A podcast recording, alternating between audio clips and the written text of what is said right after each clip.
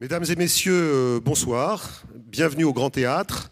Euh, qui est un lieu donc, dans lequel euh, la librairie Mola organise de temps en temps des rencontres avec des auteurs, pas très souvent, mais de temps en temps, c'est dire donc euh, Alain Kélavi-Léger l'honneur qui vous est fait, l'honneur qui est fait à Loti, donc de, que nous puissions parler de lui dans, cette belle salle du, Grand Théâtre au cœur de Bordeaux. Bordeaux où il a d'ailleurs, où Pierre Loti avait évidemment, en tant qu'officier de marine, évidemment, dû relâcher de temps en temps. Alors, Alain Kélavi-Léger, pour ceux qui ne vous connaissent pas, vous êtes le grand spécialiste de Pierre Loti. Hein, voilà, vous venez, venez de me, glisser dans le creux de l'oreille que le premier papier que vous aviez fait sur Pierre Loti, c'était dans mon journal, dans Sud-Ouest, en 1974, dans l'édition Rochefortaise. Voilà, donc euh, vous voyez, donc on fête le 50e anniversaire du premier papier d'Alain Kélavi-Léger sur Pierre Loti. Voilà, donc c'est un autre anniversaire. Ça pas. L'autre anniversaire, c'est évidemment euh, le centenaire euh, de la mort de Loti en 1923. Donc on a passé, on a passé 23, mais enfin toute l'année, toute l'année dernière a été un festival donc de, de manifestations autour de Loti. Le seul regret qu'on peut avoir, donc, euh, comme nous en parlions à l'instant, c'est de ne pas avoir pu rouvrir la maison de Pierre Loti à Rochefort. Euh, ce n'est que partie remise puisque la réouverture de la maison aura lieu donc au printemps 2025. Donc encore un peu de patience. Euh, en revanche, évidemment, les parutions autour de Pierre Loti sont, extrêmement nombreuses. Nous avons donc l'occasion ce soir de parler de trois livres. le, ce livre-là, donc Mon mal m'enchante, qui était la devise de Pierre Loti. Donc c'est un, ce sont les lettres, un choix de lettres, un choix très abondant, il y en a plusieurs centaines de pages, euh, qui donc euh, couvre la période de 1866 à 1906, donc sur 40 années.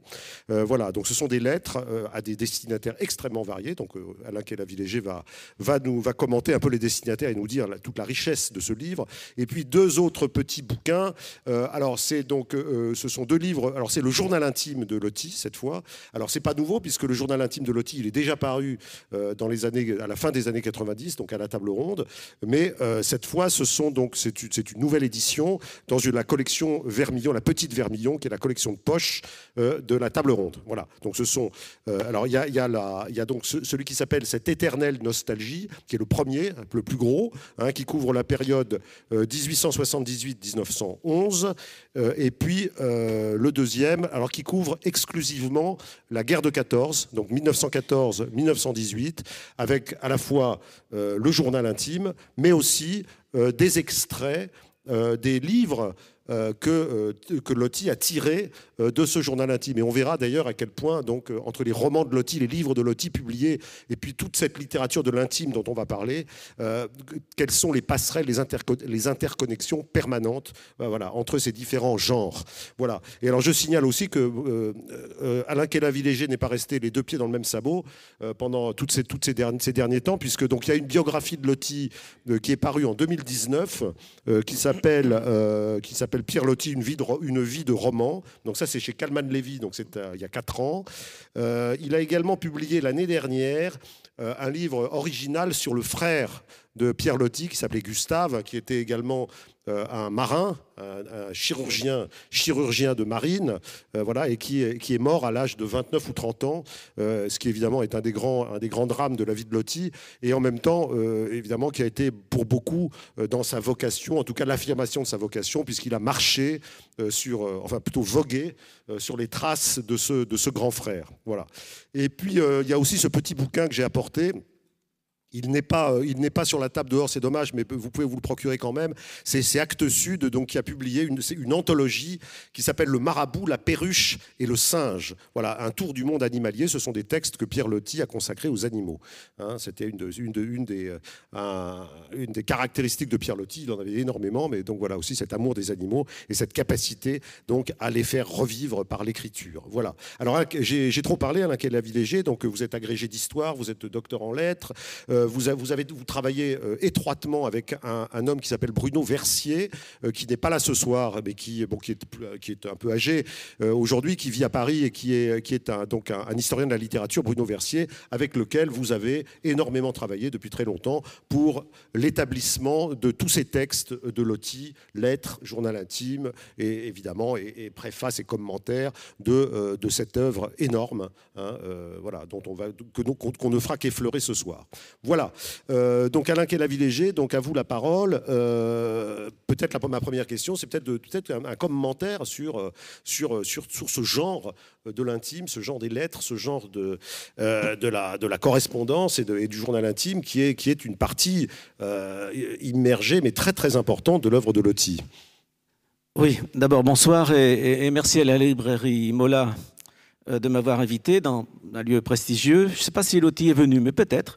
Euh, merci à Christophe Lucet euh, de bien vouloir s'entretenir avec moi et, merci à vous.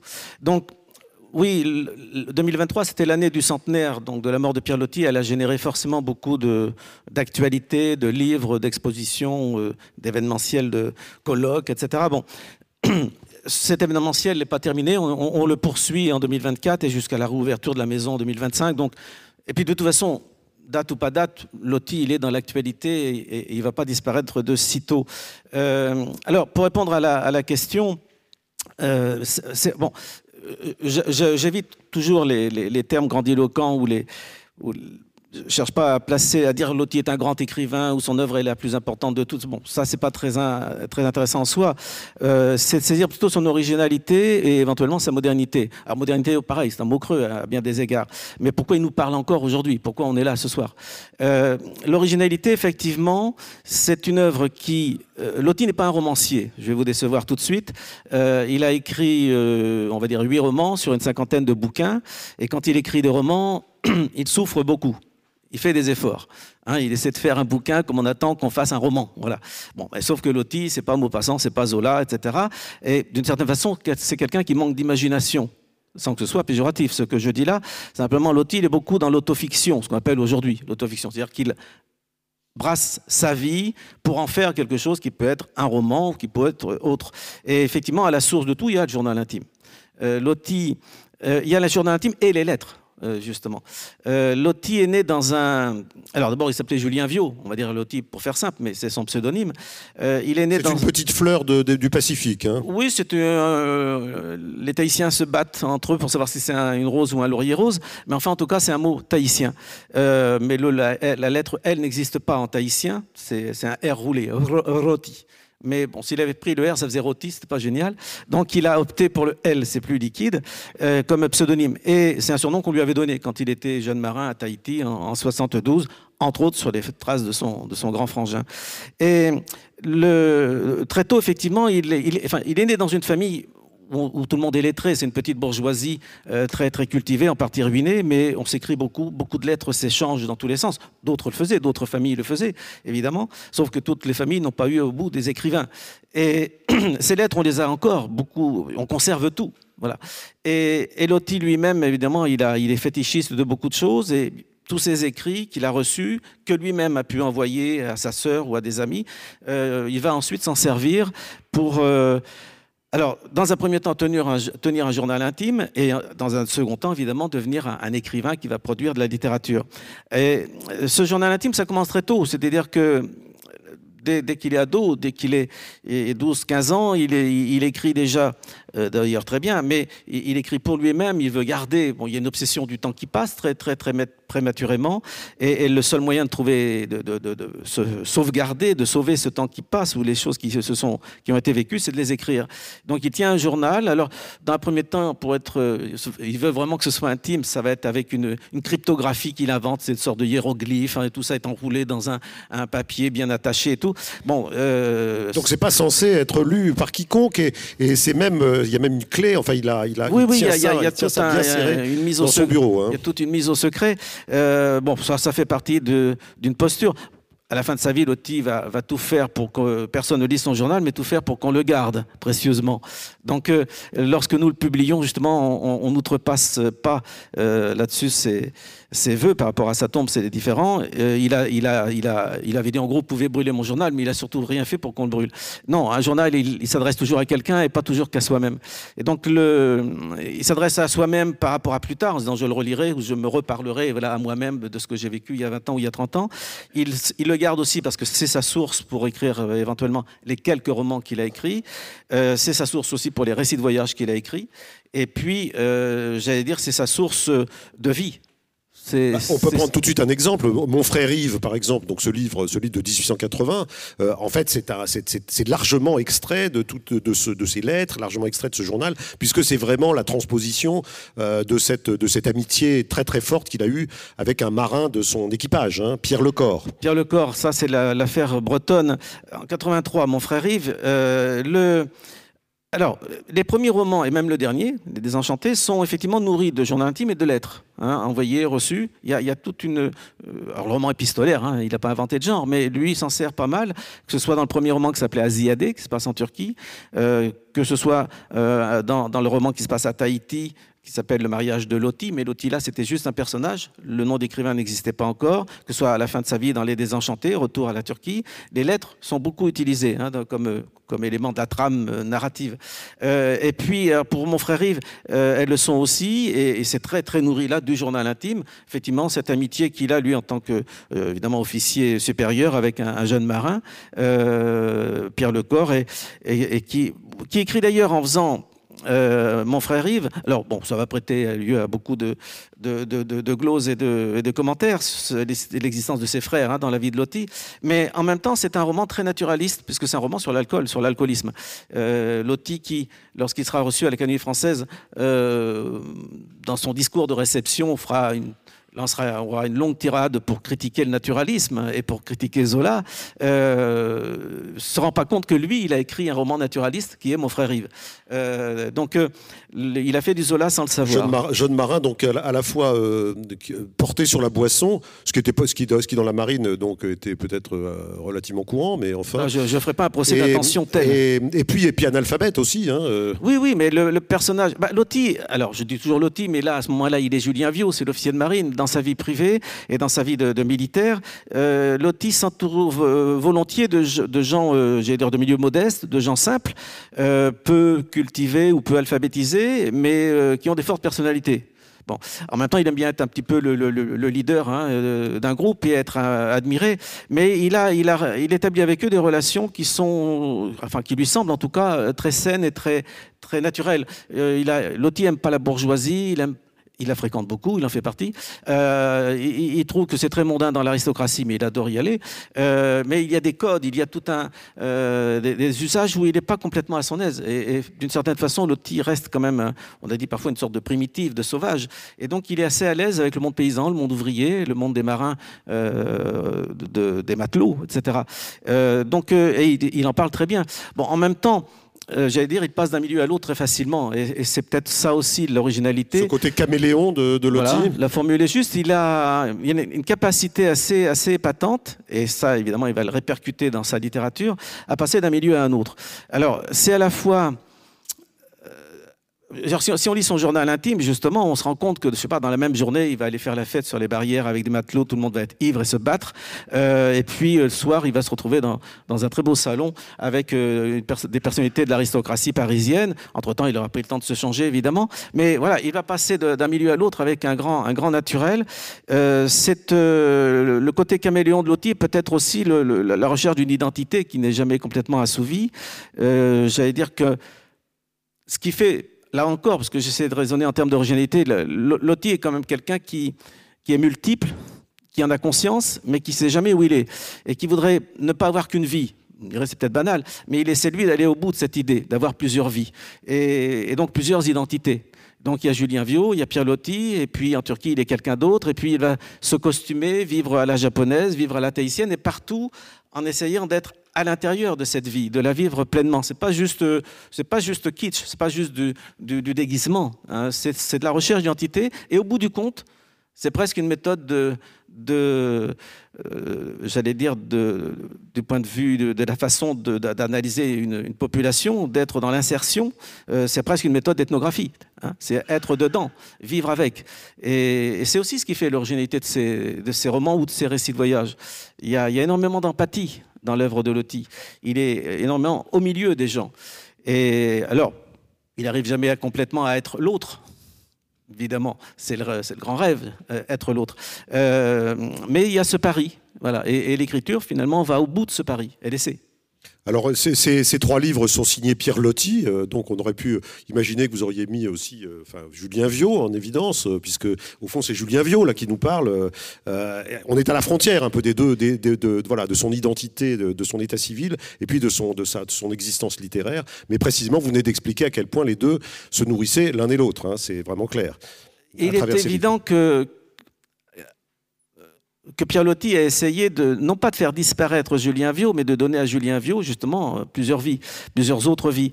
Euh, le pseudonyme avait une raison pratique au départ, c'est qu'il est officier de marine et qu'il fallait une autorisation pour publier.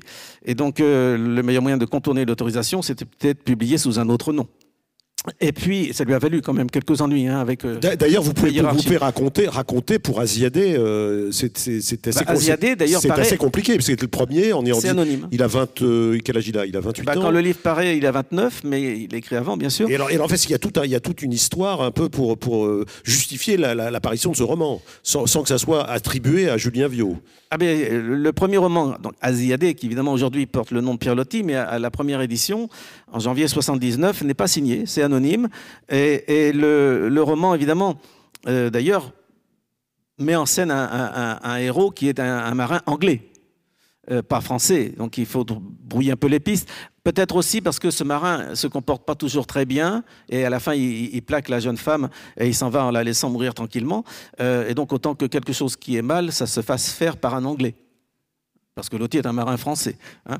Donc, euh, et c'est vrai qu'à euh, l'époque, l'opposition entre l'Empire britannique et l'Empire français sont, très forte. Donc le méchant, c'est l'anglais. Mais non, euh, le, premier roman, d'ailleurs, Asiadé, est un, roman qui est un peu passé inaperçu, mais forcément un bouquin en plus qui n'a pas de nom d'auteur, etc., qui racontait une histoire d'amour à laquelle les gens ne croyaient pas, cette histoire avec un, chrétien et une jeune femme musulmane à Istanbul, enfin Constantinople, tout cela, ça, c'était plein d'interdits.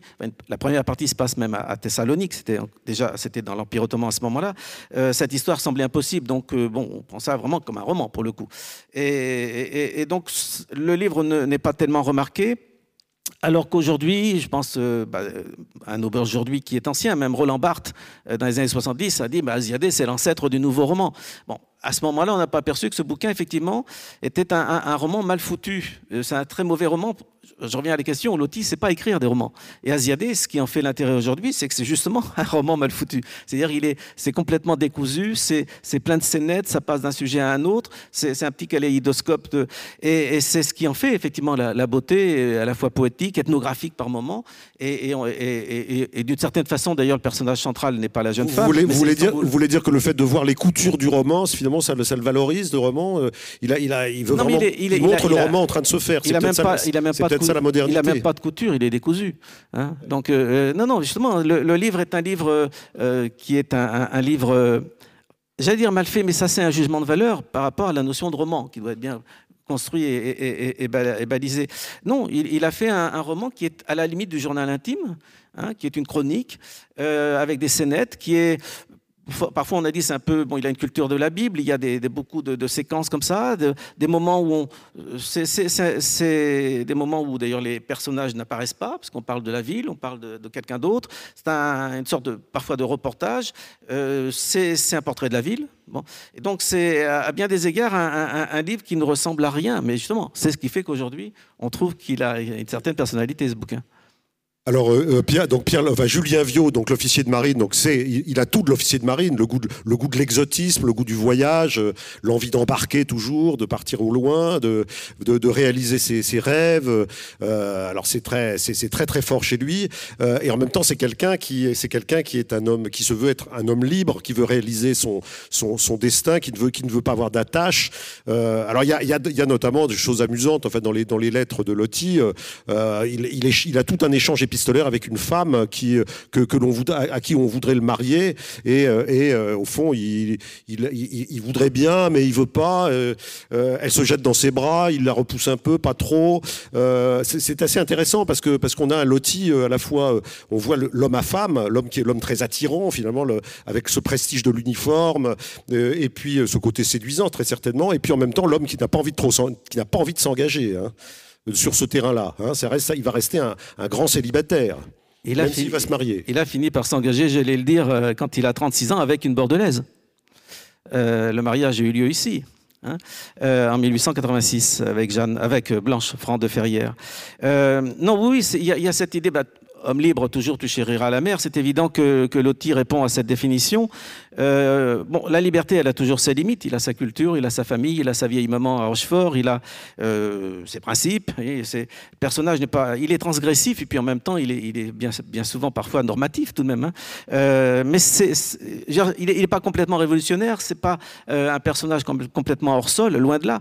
Mais il y a effectivement une aspiration. Je le disais d'abord à vivre plusieurs vies et, et, à remplir Il y avait une formule que je cite toujours du critique Hubert Juin qui disait Pierre Loti, c'est à la fois un gouffre et un goinfre. C'est-à-dire qu'il y a effectivement le côté euh, angoissé d'un personnage tragique, le côté euh, romantique, etc. Euh, tu, chériras la mer, mais la mer, ça peut être elle, apostrophe A-M-E-R, Loti étant préoccupé par énormément de sujets qui le, qui le traversent comme ça, qui le, qui le tirent vers l'obsession de la mort. Vers, bon. et, donc tout ça donne une, urgence à vivre et qui va vers le côté goinfre. Loti est dans un appétit euh, de, de, la volonté de multiplier des expériences de vie de toutes sortes. Mais est-ce que c'est pas d'ailleurs une, parfois une fuite en avant, c'est-à-dire une façon de conjurer évidemment la peur de la mort et la peur du, la peur du néant hein? Alors la, la, peur de, alors il faut rappeler que Loti vient d'un milieu protestant avec une culture euh, religieuse très forte. On lisait la Bible tous les soirs à la maison, etc. Mais lui a perdu la foi quand il est ado. Euh, sauf que c'est euh, ce que dira plus tard Claude Farrer, il est athée mais désespéré de l'être. Et donc, euh, euh, évidemment, être athée, c'est pas confortable parce que finalement, il n'y a pas de réponse pour après la mort et tout le reste. Et donc, c'est un problème pour lui. D'ailleurs, il va s'intéresser à toutes les religions partout où il va, en se disant peut-être qu'eux, ils ont une solution pour moi. Et puis ça passe pas, ça marche pas. Mais ce, cette, angoisse existentielle, effectivement, elle est, elle est, ben, elle le fait. Est-ce que c'est une fuite? Je pense que c'est en tout cas quelque chose qui lui donne une énergie à vivre en tout cas, et, aussi une urgence à vivre les choses. Le, personnage est, Enfin, il est en même temps dans l'urgence et toujours dans la lenteur, parce que c'est un grand contemplatif aussi. Hein, euh, mais ça, c'est aussi l'avantage du marin qui peut prendre le temps de regarder le ciel le soir et de s'arrêter longtemps quelque part. Et, et dans les voyages qu'il fait, ce sont des voyages qui sont tout de même ne serait-ce que par les contraintes de déplacement de l'époque, euh, des, voyages lents. Euh, parce que ce soit le bateau, que ce soit le cheval, que ce soit euh, sur des charrettes, sur des, dromadaires ou autres, voilà, le, voyage prend beaucoup de temps. Loti fait des voyages absolument considérables. Donc il y, y, a une sorte d'apologie aussi de la lenteur. Mais urgence à vivre. Oui, sur la lenteur, justement, enfin, j'ai relevé ce petit passage. C'est une lettre à Alphonse Daudet qu'il écrit en mer. Euh, Alphonse Daudet, donc le célèbre Alphonse Daudet des contes la, des lettres de Montmoulin. Euh, et alors, il, euh, est à bord, il y a plein de choses à faire, la vie, la vie maritime, la vie, d'officier, bon, qui est pleine d'obligations. Et puis, et puis là, il, écrit à, il écrit à Daudet en lui disant, il est 9h du soir, renfermé dans ma chambre de bord, je jouis enfin de cette quiétude égoïste que les marins seuls connaissent, celle de l'officier qui a fini son quart. J'ai la nuit franche, il appelle ça hein, la nuit franche, comme cela s'appelle en marine. Plus de service avant demain midi, autant dire que je ne fais plus partie du monde qui m'entoure. On entend à fond de cale le bruit sourd de la machine qui tourne, en haut les mâts qui grincent au roulis, au dehors le bourdonnement triste du grand vent qui se lève, le mauvais temps s'annonce, mais cela m'est égal. Le navire peut cette nuit naviguer la quille en l'air si bon lui semble, sans que je m'en occupe en aucune façon. J'ai la nuit franche et cela ne me regarde plus. Et là, il a le temps d'écrire ses lettres et ses livres, et son journal. Et son journal. Voilà. Euh, oui, bah, d'abord, même dans, un extrait comme cela, on se rend compte, enfin c'est mon point de vue, que c'est très bien écrit. Euh, ce sont des lettres spontanées, ce sont des lettres euh, privées évidemment, mais déjà c'est du, du et, dans les lettres c'est ce qui est intéressant, c'est du très bon loti si vous voulez. Euh, la mer, il en a remarquablement parlé, enfin les deux, la mer MER et la mer MERE aussi. Mais euh, l'océan, c'est pas Hugo, hein. lui la mer il la, il la vit de l'intérieur puisqu'il est officier de marine, il, sait très bien si vous avez lu Pêcheur d'Islande, etc. Il y a des scènes de tempête. Il dit, d'ailleurs, dit d'ailleurs à Marie Roberti, vous parlez de la tempête, mais vous savez pas ce que c'est. Hein. Moi je peux vous dire ce que c'est la tempête. là il y, a, plus rien qui, il y a plus rien il n'y a plus rien qui va. Marie Roberti, c'était la dame qu'on voulait lui faire épouser. Ah oui, la fameuse dame qu'on voulait lui faire épouser. Il, avait un peu tort parce qu'elle était très riche, ça lui aurait arrangé un peu ses fins de mois. Mais bon, malgré tout, il ne cède pas. Euh, mais il ne cède pas. Les lettres sont intéressantes parce qu'il est, il est parfois presque un peu cynique en disant Mais ma pauvre dame, bon, euh, on peut, on peut s'amuser un petit peu de temps en temps tous les deux, mais, mais moi, je n'ai pas d'amour à vous proposer. Choisissez un vrai mari. Enfin, elle était veuve, je trouvais un autre mari. Mais moi, je ne suis pas l'homme de la, de la situation. Et c'est vrai que le Loti, quand même, est d'abord dans je ne sais pas si c'est seulement un séducteur, mais en tout cas, visiblement, les, dames s'intéressaient à lui. Mais il y a effectivement cette obsession de, la liberté. pour l'instant, l'idée de se marier, c'est pour lui, c'est déjà la première étape de la mort. Il le perçoit comme ça. On va m'enfermer dans un truc. Alors que, curieusement, lui, il passe son temps à s'enfermer. Il vit avec sa vieille maman très longtemps. Il va garder la maison familiale. le, il est très attaché à ses proches, à sa sœur, à, ses souvenirs, à son passé, de façon vraiment absolument obsessionnelle. il garde tout, l'autiste, un fétichiste. donc, euh, il, peut avoir l'impression de, s'arracher à tout cela, alors qu'en même temps, sans cesse, il y revient complètement. D'ailleurs, quand il voyage, quand il est à Rochefort, il se dit... Ah, je suis là à perdre mon temps alors que je pourrais être en Indochine avec mes camarades ou bien au soleil en Algérie. Et puis quand il est en Indochine, il dit Ah, je vais même pas voir les roses pousser dans le jardin de Rochefort. C'est-à-dire qu'ils sont vrais. Il n'est jamais content, Loti. Hein Alors disons qu'il a un rêve d'ubiquité, ce qui permettrait aussi de vivre plusieurs vies. Euh, jamais content, c'est pas faux. Euh, il y a une insatisfaction perpétuelle. Ça revient au goinfre euh, et au gouffre. Hein. C'est-à-dire qu'effectivement, même lorsqu'il est, est, lorsqu'il a, on va dire sur le papier, toutes les raisons d'être heureux parce qu'il est riche, parce qu'il est amoureux, parce qu'il a tout ce qu'il faut pour. Bah, finalement, il dit oui, mais tout ça pour rien. Demain, on va mourir, donc c'est foutu. Et il y a quelque chose qui fait que le temps présent ne peut pas être satisfaisant, parce qu'on passe tout de suite à l'étape suivante. Donc, il faut créer à nouveau des fêtes ou des, des, rencontres, des voyages pour essayer de, de, s'exporter, j'allais dire, de s'exfiltrer dans d'autres vies. Euh, donc, jamais content, oui, c'est un, peu, c'est un peu ça, mais avec quelque chose de plus riche. Alors, alors dans, dans, ces, dans, ces, lettres, donc euh, de ces lettres d'ici et d'ailleurs, ce qui est frappant, c'est la variété euh, des correspondants. C'est-à-dire qu'il y a, y a le noyau familial, hein, il y a sa mère, bien sûr, très très important, sa nièce, qu'il appelle Ninette, Ninet, Ninette, Ninette. Euh, à qui il écrit des très très jolies lettres. Et d'ailleurs, il y en a une où il, il lui raconte une expédition en, en, Indochine dans, un, dans une sorte de, de, de souterrain plein de statues. C'est assez extraordinaire.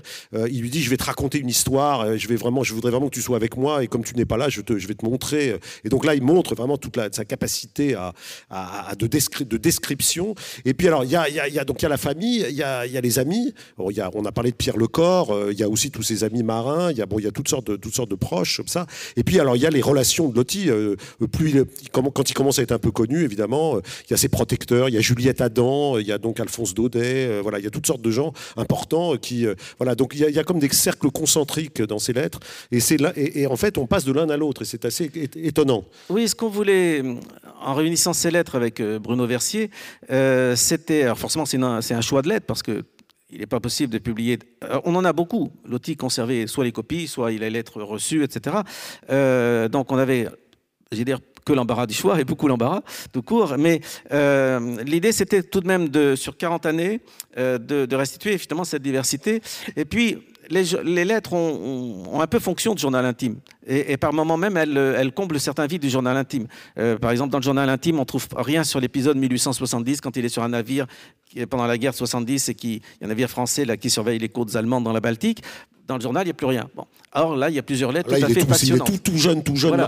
Et là, il y a des lettres où il raconte vraiment sa vie à bord et ce qui se passe avec les Allemands, etc. Et ça, c'est voilà, c'est même du reportage. Ça, c'est des lettres que vous avez découvert quand euh, euh, ah bah, ce sont des lettres... Vous les connaissez depuis toujours ou... bah, Pas toujours depuis toujours, mais parfois depuis longtemps. Mais effectivement, euh, et puis certaines, on les a découvertes plus récemment parce qu'il y a des, lettres qui émergent dans les ventes publiques, dans, dans, des bibliothèques qui les ont achetées, etc. Euh, mais effectivement, bon, certains documents, on les connaissait, bah, il fallait voilà, trouver le moment pour les publier et les mettre en, en évidence, justement, dans, dans, un récit. Parce que là, elles font récit. On passe il y a la diversité de ces lettres, mais en même temps, elle raconte une histoire et c'est un journal intime. Bah déjà, il y a la trame chronologique hein, de ses voyages, hein, de ses, bah, de, ce qu'on voulait, C'était ce que vous avez dit, c'est-à-dire euh, à la fois, il y a, il y a la, la, relation familiale où on s'écrit vraiment beaucoup, beaucoup, beaucoup de choses. Euh, c'est une famille où, avec les Heureusement, il n'y a pas le téléphone, hein, donc tout, tout, tout reste.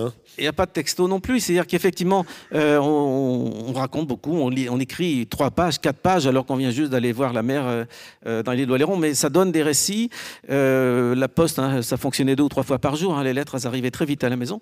Euh, donc le courrier avait vraiment une fonction de, proximité qu'on ne soupçonne pas toujours. Et euh, après, il y a les lettres, bien sûr, au milieu maritime, il y a des officiers supérieurs avec lesquels il, écrit des lettres plus, étoffées, plus poussées intellectuellement que celles avec Pierre Lecor. Et puis, il y a bien sûr le milieu des lettres. Loti, il est lettré à tout point de vue. Hein, c'est un homme de lettres double sens de mots. Alors dans le milieu des... Euh, Lottie n'a pas été l'homme des chapelles, c'est pas, le, euh, pas un Parisien, il déteste Paris. Et donc... Euh, ne peut pas dire qu'il ait fréquenté plus qu'il ne faut les salons et les milieux littéraires, mais tout de même, ça fait partie des stratégies et des réseaux. Et son éditeur lui dit Mon petit bonhomme, il faut aller là. Et donc, euh, il fréquente Daudet, vous l'avez dit, il fréquente Zola, il fréquente euh, Edmond de Goncourt. Il, fréquente il a dû faire un peu campagne pour son élection à l'Académie française. Il a bien fallu qu'il le fasse, mais ils s'en sont occupés, euh, Daudet et Goncourt, parce qu'ils ont en gros poussé Loti pour qu'il fasse barrage à Émile Zola. Et donc, ce que je raconte dans le livre sur l'histoire de son élection à l'Académie française, où là, il y a toute une, une machinerie qui s'est mise en place, parce que toute une, partie de, la, des milieux littéraires les plus conservateurs voulaient surtout pas que Zola soit un jour élu à l'Académie française. Et, d'ailleurs, ils y ont réussi. Il a, il a, dû se présenter 12 ou 13 fois, ça n'a pas marché. Et euh, donc, une de ces fois-là, on a mis dans, dans, ses pattes euh, la candidature de, de Loti. Alors, c'était le jeune gars, comme ça, quarantaine, euh, marin, exotique, donc qui était écrivant autre chose que du naturalisme. Enfin, ils l'ont cru. On connaissait déjà Asiadé, mon frère Yves. Oui, ben Qu'est-ce qu'on connaissait ah ben, Au moment où il est élu, il y a déjà eu Pêcheur d'Islande. Pêcheur d'Islande, qui a eu qui a été un immense succès. Hein. Ah oui, ça c'est le best-seller euh, toute catégorie pour Lotti. Et donc euh, Lotti va être élu contre Zola. Et, le, le, personnage, il est, il est voilà, il est, il est fringant, il est utilisé pour tout cela. Alors les milieux littéraires, il les fréquente en en étant en même temps un peu distant parce qu'il est sur les bateaux, parce qu'il vit à Rochefort, parce que justement à Paris il y passe le moins de temps possible. Mais enfin bon, il aime ça aussi. Quand il fréquente, je sais pas, Alice de Monaco ou des gens comme ça, il était un peu amoureux. Mais enfin, euh, il, aime tout de même fréquenter les châteaux, les reines, pas tellement les rois, mais les reines. La reine Elisabeth de Roumanie. Loti aime bien tout, le côté comme ça. Euh, euh, un peu théâtre de Podane, j'allais dire, mais il y a, y, un décorum, il y a un conte de fées qu'il a quand il fréquente euh, ces milieux-là qui le fascine beaucoup. Et, donc, euh, le, personnage, c'est là où il est justement, euh, à la fois, il va aller voir un domestique qui vient de, de, de, de devenir agriculteur et il, va passer ou venir à Arcachon dans un parc à huîtres que, que, gère un de ses anciens domestiques. Il est très à l'aise là-dedans, puis en même temps, il est parfaitement à l'aise pour à la cour de Roumanie ou ailleurs, ou à Monaco. Et alors, vous, avez parlé de, des lettres qu'il écrit, qu'il reçoit. Donc, euh, à un moment donné, il est à Alger sur son bateau, il écrit à Daudet, et puis, euh, puis euh, il dit mais écrivez-moi, écrivez-moi post restante à, à, Alger, parce que alors combien de temps peut-il espérer recevoir une en combien de temps peut-il espérer recevoir une réponse de Daudet hein, quand il le poste, il le rend ça, donne ça au vaguemestre à, à 18 h à la dernière levée euh, Combien de temps Dans le cas de l'Algérie, ça fonctionnait pas trop mal parce que ça, ça arrivait à Marseille. Mais après, effectivement, dès qu'il commence à circuler, qu'il faut passer le canal de Suez ou autre, euh, enfin, qui n'était pas le canal à ce moment-là. Si, en 69, le canal était là. Euh, donc le, là, évidemment, quand il est à, en Indochine, bon, c'est trois semaines hein, avant qu'une lettre arrive. le, le ces lettres, euh, bah, aujourd'hui, nous, on les lit bout à bout, évidemment. Il y a des grands silences entre chacune euh, d'entre elles, forcément. Mais c'est ce qui fait aussi sa force, son absence. Hein. il est loin et il en cultive un peu le, euh, dire le mythe, en tout cas la posture, parce que voilà, il n'est pas dans les chapelles littéraires, il n'est pas dans les, petitesses quotidiennes. Voilà, il est un peu une sorte de héros à l'autre bout du monde. Et donc, bah, ça, fait partie de, son image. Si, on lit la presse de l'époque, il faut bien se rendre compte qu'au fur et à mesure de, son succès littéraire, de sa célébrité, Lottie est devenu un personnage euh, people. On va parler moderne. Euh, un personnage qu'on suit. Euh, on voit dans le Figaro que Loti vient d'arriver à Constantinople ou qu'il est malade à Séigon. Euh, il a des lectrices, je ne vous dis pas le nombre, et des lecteurs. Il, reçoit des, centaines de lettres, évidemment, d'admiratrices absolument éperdues. Il est un, personnage qui fascine donc les salons, mais qui fascine les milieux politiques, qui, tout le monde essaie aussi de le récupérer, qui fascine plus ou moins parfois dans la marine, ça c'est un peu ambivalent, mais c'est une célébrité qui devient en quelque sorte mythique. Hein. C'est-à-dire qu'on a le sentiment que ce type-là, il vit au bout du monde des aventures que personne n'a vécues. On pourrait presque le comparer à Albert Londres d'une certaine façon, non? Alors, euh, c'est une bonne comparaison. Moi, je... Même si Albert Londres est journaliste, et mort. Enfin, oui, et puis il en est mort. Mais ceci dit, euh, je, le je, le compare plus volontiers peut-être à Kessel. J'aime bien. Euh, mais enfin, on est, dans la, on est dans, la, dans la, lignée, en tout cas, de ces grands reporters. On pourrait aller, si vous voulez, de, Théophile Gauthier bon, à Albert Londres, hein, ça me va très bien. Le, on a fait un volume justement avec Bruno Versier chez Calman Lévy où on a réuni euh, l'année dernière des, une anthologie de ses articles principaux dans la presse qui s'appelle Le Monde en passant. Euh, et, Loti est un, remarquable auteur d'articles comme ça, de, de reportages. Alors, c'est pas du Albert Londres parce que Loti n'est pas dans, ne va pas aller fouiller faire des, des, trucs à scandale sur le bagne ou je ne sais quoi, mais, euh, mais il a eu des articles qui ont déplu. Quand, quand, il fait un reportage en 1883 sur le débarquement français euh, en Annam et qu'il décrit les combats et leur violence et, et ça fait scandale en France. Les pillages en particulier, les massacres. Oui, et puis le massacre. Euh, ça fait scandale en France. Et Jules Ferry n'a pas été content. On a ramené euh, Lotti au bercail par sanction disciplinaire. Il avait outrepassé son devoir de réserve. Euh, donc, euh, il, il, peut avoir des articles qui vont, qui vont choquer et, qui vont manœuvrer l'opinion. Euh, pour autant, même à son défendant, Lotti va se retrouver un peu emporté par une cause féministe, par exemple. Quand il écrit Les Désenchantés en 1906 sur la condition des femmes musulmanes, celle de Turquie, celle d'Istanbul, euh, eh bien c'est un livre qui, qui, tout de même, alors que il a été un peu dépassé par son sujet sans doute, mais enfin c'est pas un imbécile, il sait ce qu'il fait. Et euh, Les Désenchantés, c'est un livre qui est un livre polémique, qui est un livre politique. Hein, qui est, et donc, euh, le, voilà, c'est pas seulement du loti, c'est pas seulement de gentil, c'est pas seulement du loukoum. Hein. Il, il, y a, des textes qui sont, les, textes sur la, sur la guerre au Tonkin euh, sont d'une violence, d'un réalisme tout à fait, tout à fait étonnant. Et, et, dans les récits de voyage, il y a ça justement. Euh, c'est peut-être là où par moment il est plus proche de Théophile Gautier peut-être que d'Albert Londres, mais euh, il a un sens de l'atmosphère, de, la description, de l'empathie. Euh, Loti euh, traverse, par exemple, il ne fait pas avancer sa carrière maritime en, en, en, prenant un congé pour aller à Ceylan, en Inde, en Perse. Euh, il s'arrête huit mois, hein, il va faire un grand voyage de huit mois, et euh, les récits qu'il publie, un s'appelle l'Inde sans les Anglais. Alors l'Inde, entre parenthèses, sans les Anglais. Ça voulait dire qu'il va voyager dans l'Inde des Indiens, il n'y aura pas les British, mais quand même, quand il arrive à Pondichéry, où c'est quand même un peu colonial français, là, ça le choque un peu moins. Hein. Mais L'Inde sans les Anglais, c'est un texte magnifique. Il arrive à la fin à Bombay, il y a le choléra, tout ça, c'est dantesque. Euh, c'est du très grand récit de voyage. Hein. Euh, Lorsqu'il traverse la Perse ensuite, euh, qui est un voyage pas confortable du tout. Euh, le, il fait pareil un voyage en Terre Sainte dans des conditions très très compliquées. C'est pas un aventurier, c'est pas un casse-cou, mais quand même, il y a des voyages qui sont pas simples. Euh, Je me rappelle notamment la traversée du désert, là, le texte sur le désert qui est magnifique. Donc alors, il, il, fait une méharée à travers, à travers le Sinaï, je crois. Et puis, oui, la, la, la, traversée du Sinaï. Il voulait aller jusqu'à Petra, il n'a pas pu, il y avait la guerre, etc. C'est dommage, on aurait un beau texte sur Petra par Loti. Mais lorsqu'il traverse l'Iran, la Perse euh, du sud au nord, donc c'est vraiment une grande transversale euh, difficile.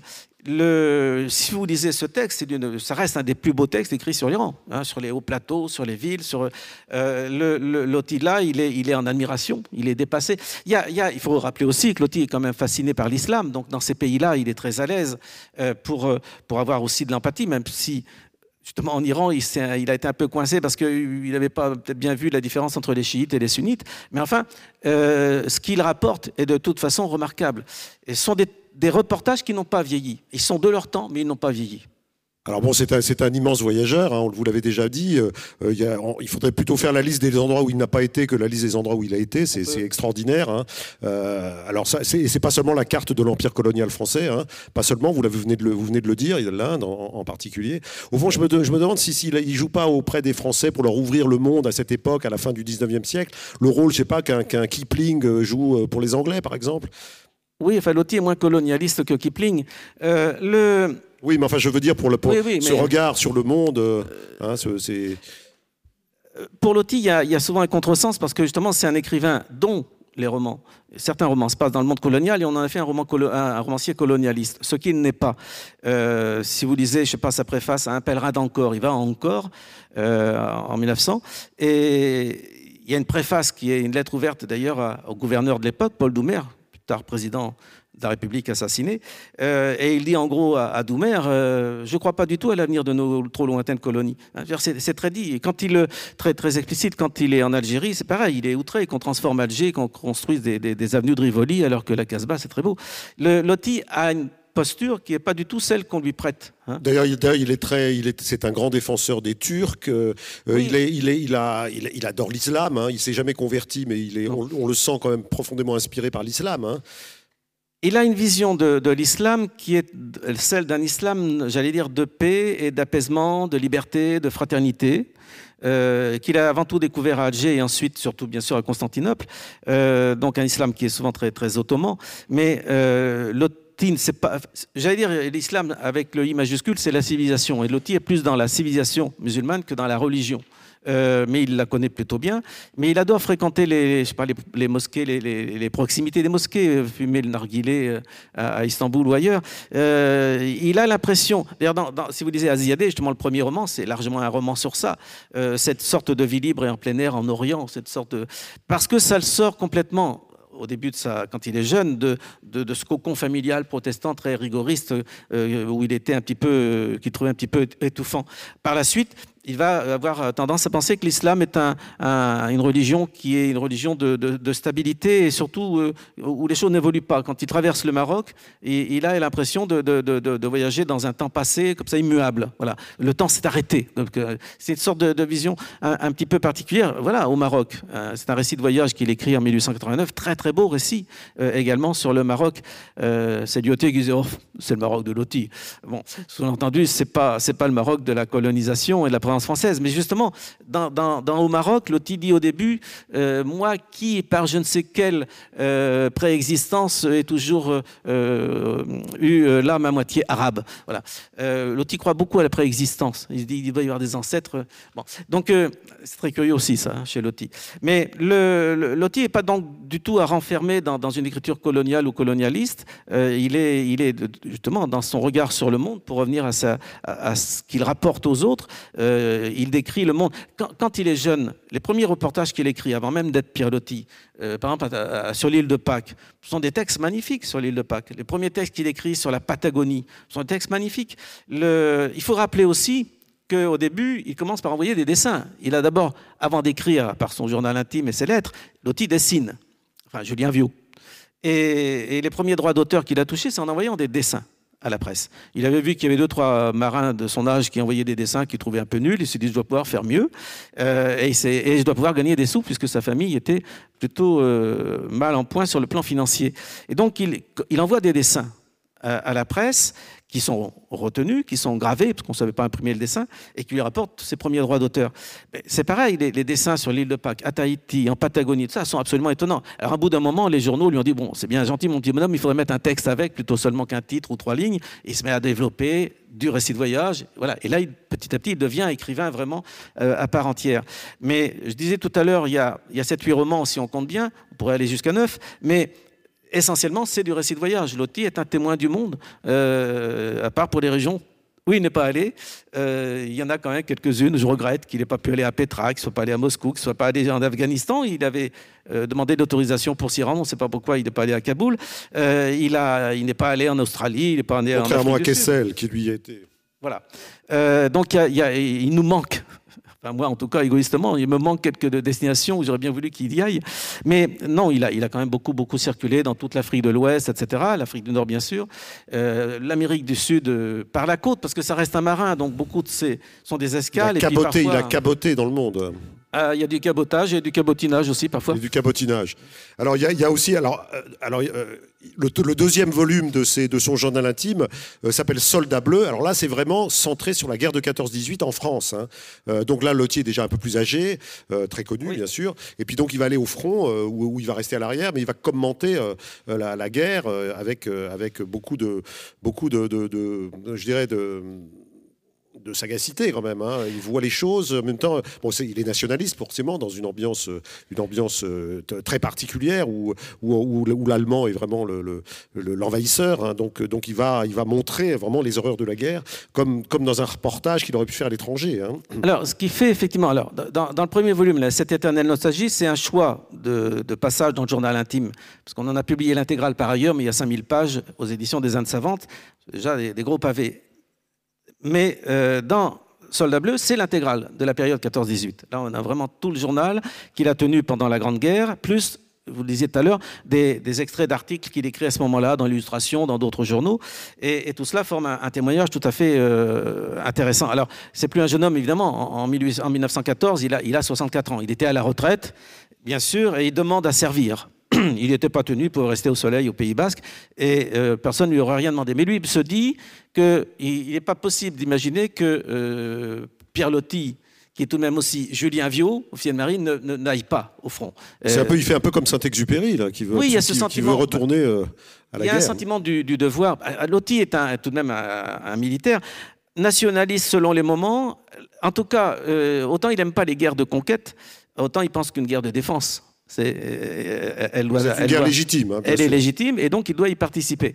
Et donc, s'il ne peut pas y participer parce qu'il a 64 ans, que c'est un vieux monsieur, à cette époque-là, il euh, se dit, lui, il peut y participer par la plume, hein, si ce n'est pas par l'épée. Et donc, il a un rôle à jouer.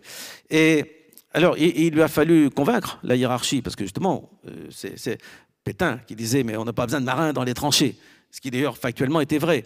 Mais Loti dira, Pétain, il a le mauvais œil, cet homme-là, il faut vous en méfier.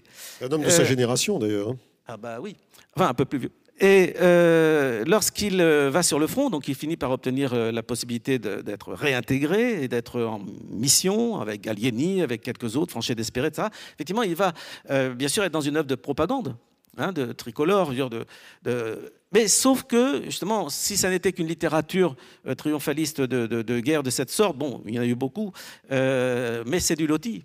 Et Loti, il écrit très bien. Et quand il décrit, je sais pas, la bataille de la Somme, bah, c'est magnifique. Euh, donc, euh, lorsqu'il décrit la cathédrale de Reims qui a été bombardée, c'est magnifique. J'ai lu les pages, les pages où il rentre dans Noyon, qui a été complètement écrasé par l'armée par allemande.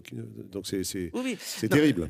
Bah, là, il est dans le grand reportage et, sa plume, évidemment, n'est pas celle seulement donc, de, qu'on attendait de lui d'ailleurs, parce qu'on envoyait Loti en disant bon, il va nous faire quand même, il faut remonter le moral des Français.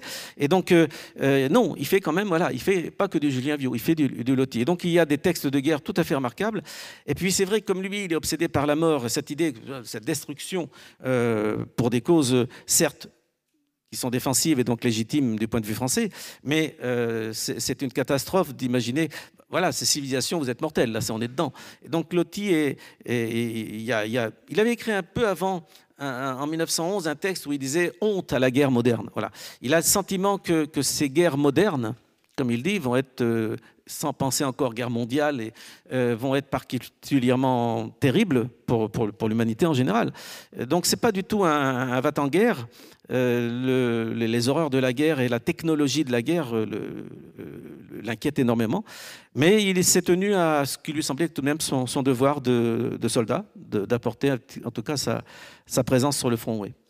Euh, je, vous pose une dernière question avant de vous donner la parole. Euh, c'est de savoir, c'est finalement la lecture de ces, lettres, la lecture intensive de ces lettres et de ces journaux intimes. Euh, finalement, est-ce qu'au fur et à mesure, vous avez, de plus en plus précisé votre vision de Loti Est-ce qu'il y a des aspects finalement qui, ont, pu vous surprendre parfois dans, des textes un peu inédits qui, sont arrivés tard Et, est-ce que, ça, vous a amené à, préciser ou à remettre en question certains aspects de sa, psychologie, de sa vision du monde, euh, de ses relations. Heureusement. Euh, le, parfois, des, on peut poser la question autrement. On me dit des, fois, t'en as pas marre de Loti euh, ben Justement, non. Ah, c'est pas ça que j'ai dit. Hein. Oui, mais j'ai traduit autrement, en plus court. C'est-à-dire, effectivement, non, parce que sans cesse, on découvre des choses nouvelles.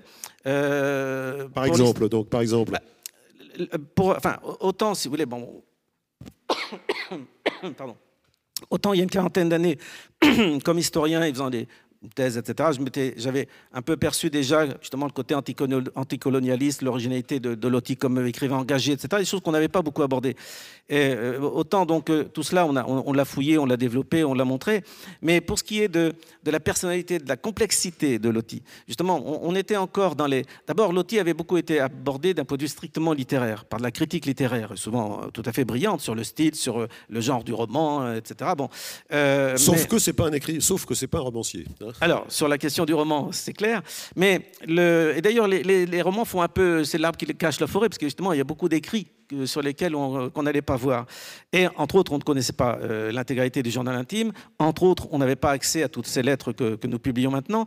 Et euh, je pense que ça nous donne à voir, si vous voulez, alors pour caricaturer, mais il y a encore 40 ou 50 ans, on était que dans, dans l'outil tel qu'il avait tel qu'il s'était mis en scène avec sa maison et avec son œuvre, et que depuis, plus ça va, évidemment, plus on entre, plus on se rapproche de Julien Viau, si vous voulez, plus, plus on, quitte Pierre pour aller vers Julien, plus on, a l'intimité d'un personnage complexe.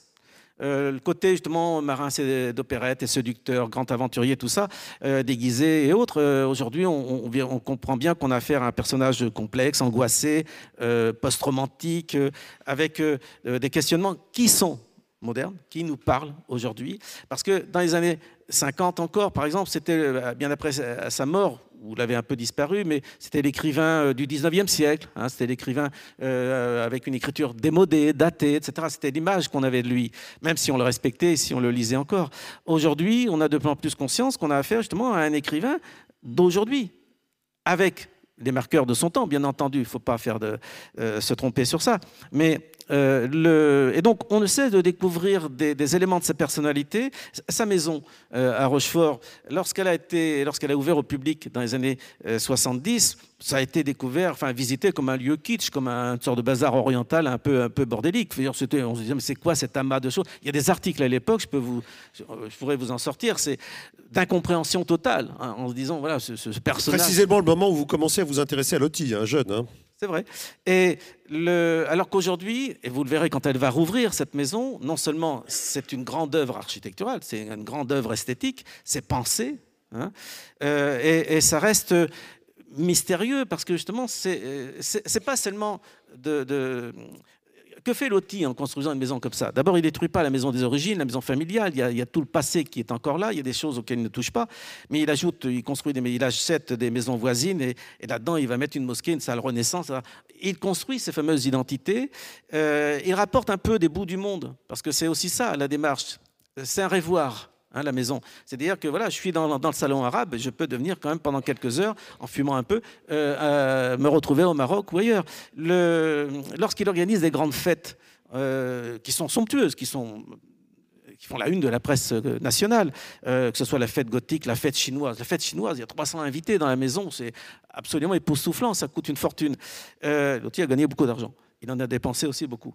Et donc, tout cela, c'est pas seulement justement, de, ça a été perçu comme, justement, comme le faste d'un écrivain nanti et qui s'amusait à des choses frivoles. Ça fait penser un peu d'ailleurs à Edmond Rostand et sa maison du Pays Basque. Hein. Oui, mais d'ailleurs, ils ont été amis. Et le... Mais sauf que, bon, Rostand n'a pas eu le temps d'en profiter beaucoup, il est mort trop tôt. Mais ceci dit, euh, Rostand, ce qu'il installe, et la Arnaga, c'est très beau, mais il est dans le décorum un peu. Alors, il y a la grande la maison basque démesurée, mais un, parc un peu à la française. Et ça, c'est.